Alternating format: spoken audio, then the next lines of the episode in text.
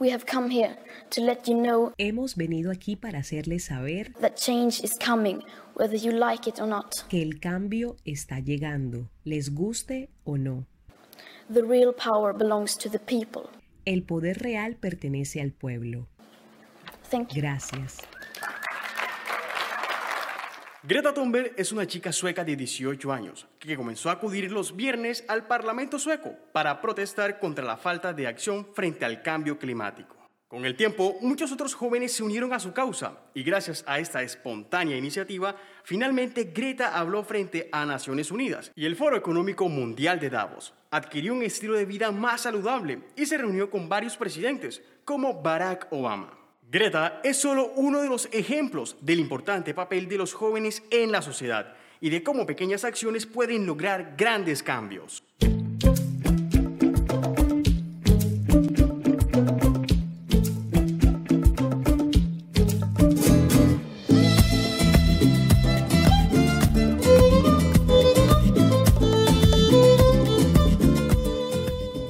Bienvenidos a este nuevo episodio de Montes de María, Tierra de Vida. Mucho gusto, mi nombre es Abner Orozco y hoy nos acompaña Luis Miguel Telles. Hola a todos, aquí Luis Miguel Telles los saluda. Bacanísimo arrancar con Greta Thunberg porque ella es un ejemplo de cómo nosotros los jóvenes, tanto individualmente como en grupo, hemos logrado mejoras importantes en la sociedad. Y nos centramos en los jóvenes en este episodio porque en temas de medio ambiente nadie tiene más que perder debido a los efectos del cambio climático y la contaminación de los ecosistemas que la infancia y la juventud. Y es que Luis, en los Montes de María, por ejemplo, contamos con una gran población de jóvenes resilientes, inteligentes, alegres y proactivos, capaces de alcanzar mejoras importantes para el territorio, para nuestro presente y para nuestro futuro. De acuerdo, y para alcanzar esas mejoras en el territorio de nuestro bienestar y calidad de vida, debemos hablar necesariamente del cuidado que hay que tener con nuestro tesoro más grande en los Montes de María.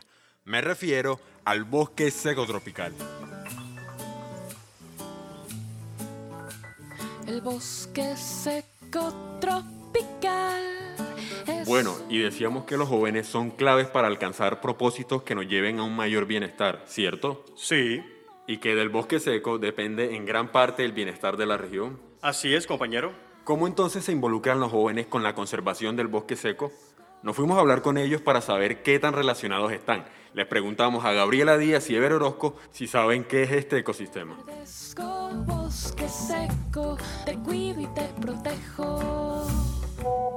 Hola, soy Gabriela Díaz y tengo entendido que es un tipo de bosque propio de estas regiones bajas y de clima caliente. No tengo un conocimiento amplio del tema, pero me gustaría aprender más acerca de él. Hola a todas y todos, mi nombre es Ever Orozco Espinosa y lo que sé del bosque seco tropical es precisamente porque he tenido la oportunidad de convivir directamente con él y yo lo defino como un ecosistema inteligente, ya que al ubicarse en alturas menores de mil metros sobre el nivel del mar y contar con solo dos temporadas, una época de sequía donde disminuye drásticamente los niveles de agua, este toma la decisión de dejar caer sus hojas para mantener por más tiempo la humedad en el suelo y con ellos todos los nutrientes que mantienen con vida el bosque en esta extrema temporada. Y la época de lluvia, donde reverdece nuevamente este mágico lugar Bueno, la verdad es que estos jóvenes no están muy alejados de lo que es ese maravilloso templo natural que nos brinda la vida, que nos brinda identidad natural y cultural. De acuerdo, pero sin duda alguna, las personas en general nos falta bastante conocimiento y mayor acercamiento a este ecosistema considerado clave para la conservación de la biodiversidad y el bienestar de nuestras comunidades. Es cierto, Luis. Como dato curioso mencionaré las palabras de Roy González, investigador del Instituto de Recursos Biológicos Alexander von Humboldt. Hay bosque seco a menos de dos horas en casi todas las ciudades principales de Colombia, pero la gente no lo sabe. Si ustedes que nos escuchan aún tienen dudas de por qué se le da tanta importancia al bosque seco tropical, permítanme decirles que el bosque seco nos brinda muchos beneficios. De allí vienen los alimentos o materiales que consumimos o usamos a diario. Nos provee del oxígeno, el agua, regula el clima y la lista continúa. Hombre, sí. Si no conservamos el bosque seco, ¿cómo vamos a vivir? ¿Qué futuro nos espera, sobre todo a los niños y los jóvenes? Y ustedes del otro lado quizás se preguntarán, ¿pero qué es lo que le pasa al bosque seco tropical? ¿Por qué estamos insistiendo tanto en su conservación? Para comprender esto, hemos invitado a Luis Pérez Barrios, quien trabaja como profesional especializado en la subdirección de gestión ambiental de Cardique. Señor Luis, bienvenido a Montes de María, Tierra de Vida. Eh, muchas gracias al colectivo de comunicaciones de San Juan por esta invitación. Bien, sabemos que el bosque seco tropical ha sufrido grandes pérdidas de sus coberturas de árboles. Cuéntenos por favor, ¿qué ha pasado y qué está pasando con esas coberturas? Bueno, eh, para conocer cuáles son los factores que intervinieron en las coberturas del bosque seco eh, en el Caribe colombiano, es necesario hacer como un análisis histórico eh, a partir de la realidad que hoy tenemos, que el bosque seco es el ecosistema más intervenido del país y que de 9 millones de hectáreas que aproximadamente tenía, hoy solo nos queda el 8% de acuerdo a la información que nos muestra el Instituto Humboldt. El mayor motor de pérdida del bosque seco por supuesto, lo constituyó el modelo ganadero latifundista. Eh, por el Caribe entró la ganadería y aquí se aclimataron las especies de ganado para entrar al país. Y básicamente el modelo ganadero lo que hizo fue despejar el bosque para pasturas para ganado. Esa actividad fue el mayor motor de intervención de las coberturas del bosque seco. Igualmente, eh, la extracción de madera, de maderas finas del bosque seco, fue otro de los factores históricos de intervención de las coberturas. Y algo que impactó también al bosque seco y que históricamente también nos han demostrado eso, es la traída de unos pastos africanos que se utilizaron como pasturas para el ganado y que impedían que el bosque se regenerara. Esos fueron los principales factores históricos que generaron la pérdida del bosque seco. Pero a medida que empezaron a desarrollarse las pequeñas, medianas y grandes ciudades en el Caribe, lógicamente los procesos de, urbanización eh, contribuyeron a intervenir las coberturas. La agricultura, con sus prácticas de, tumba y quema, también han impactado fuertemente al bosque seco, la minería em, y también los monocultivos que se han desarrollado en esta zona. Todos esos son motores de pérdida del bosque seco. A eso hay que sumarle el tráfico ilegal, no solo de madera del bosque, sino también de la fauna, eh, porque la extracción de especímenes del bosque seco al final termina afectando el sistema porque ellos cumplen una función de diseminadores de semilla.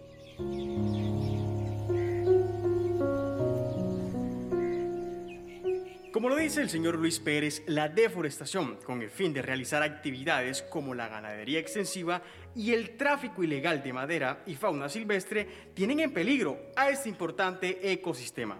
Pero estas son algunas de las amenazas Existen otros factores que impactan de forma negativa al bosque, como lo es el cambio climático.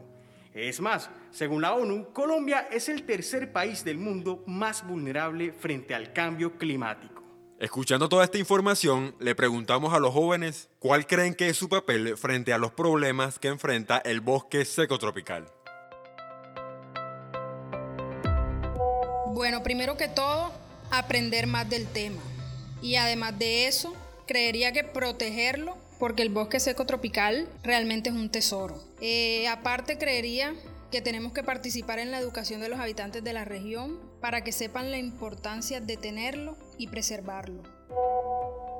El papel que nosotros los jóvenes desempeñamos frente a estos problemas que aquejan el bosque seco tropical son de vital importancia y consisten primeramente en conocer para poder educar y crear conciencia tanto a las generaciones más antiguas como a las nuevas generaciones sobre la gran importancia de este ecosistema para la vida diaria. También es nuestro papel emprender e innovar en actividades económicas más amigables con el medio ambiente. Mucho de lo que sucede con el bosque seco tropical está ligado al desconocimiento y como lo menciona uno de nuestros invitados, debemos continuar descubriendo nuestro bosque e innovar para aprovechar de manera sostenible estos recursos que nos da la naturaleza. Me parece excelente. Está comprobado que pequeñas acciones en cadena generan grandes cambios. Pero bueno, escuchemos a los jóvenes. ¿Qué proponen para que sigamos descubriendo el valor de la naturaleza en los Montes de María? Y así generemos esa conciencia sobre el cuidado que tanto necesita nuestro planeta Tierra.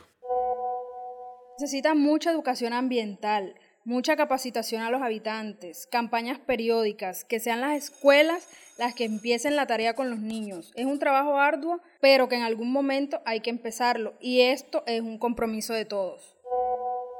Para seguir descubriendo y conservando todo este potencial natural que nos brindan los Montes de María, yo propongo, por el lado administrativo, que es de gran importancia fortalecer la gestión para la buena gobernanza en estos territorios protegidos, en aras de que las decisiones que se tomen referente a estos vayan en pro y no en contra de la conservación del bosque seco tropical y el desarrollo económico sostenible de las comunidades. Y siendo esto así, facilitarían aún más los procesos comunitarios. Y esta es precisamente la propuesta que le tengo a los actores locales, niños, niñas, jóvenes, campesinos, estudiantes y profesionales, sigan participando activamente de todos estos procesos de educación ambiental, porque conociendo nuestro bosque seco tropical, solo así aprenderemos a conservarlo. Muchas gracias a Gabriela Díaz y Ever Orozco por tan valiosos aportes. Estamos totalmente de acuerdo. Más educación ambiental, sobre todo desde la escuela.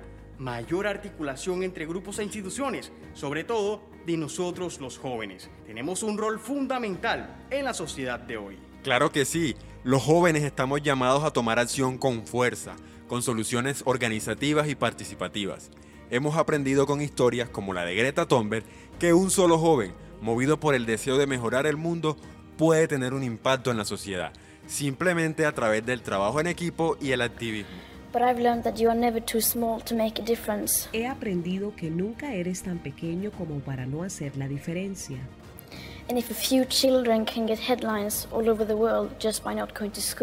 Y si unos pocos niños pueden conseguir titulares alrededor del mundo tan solo por no ir al colegio, then imagine what we could all do together if we really wanted to. Entonces, imagínese qué podríamos hacer todos si realmente quisiéramos. Muchas, pero muchas gracias a todas las personas que nos acompañaron en esta oportunidad. Recuerden que frente al cuidado del medio ambiente, los jóvenes tenemos un rol protagonista. Y el primer paso es reconocer nuestra gran riqueza natural. Excelente, Abner. En la medida en que llevemos estos conocimientos a los jóvenes, vamos a poder tomar acción y también vamos a poder transmitir estos conocimientos. Montes de María Tierra de Vida es una realización del CIDEA Municipal de San Juan Epomuceno con el apoyo de Fundación Tierra Montemariana, Cartique, Estudio de Grabación Jare Music y el programa Riqueza Natural de USAID. Si les gustó este podcast, los invitamos a compartirlo con su familia y todos sus amigos. Escríbenos en la caja de comentarios qué estás haciendo para ayudar a conservar el bosque seco tropical. Si quieres aprender sobre las reservas naturales de la sociedad civil y las buenas prácticas que en estas se implementan, no te puedes perder nuestro siguiente episodio. El contenido de esta publicación es responsabilidad total de CIDEA San Juan Epomuceno y no necesariamente refleja las opiniones de USAID o del gobierno de los Estados Unidos.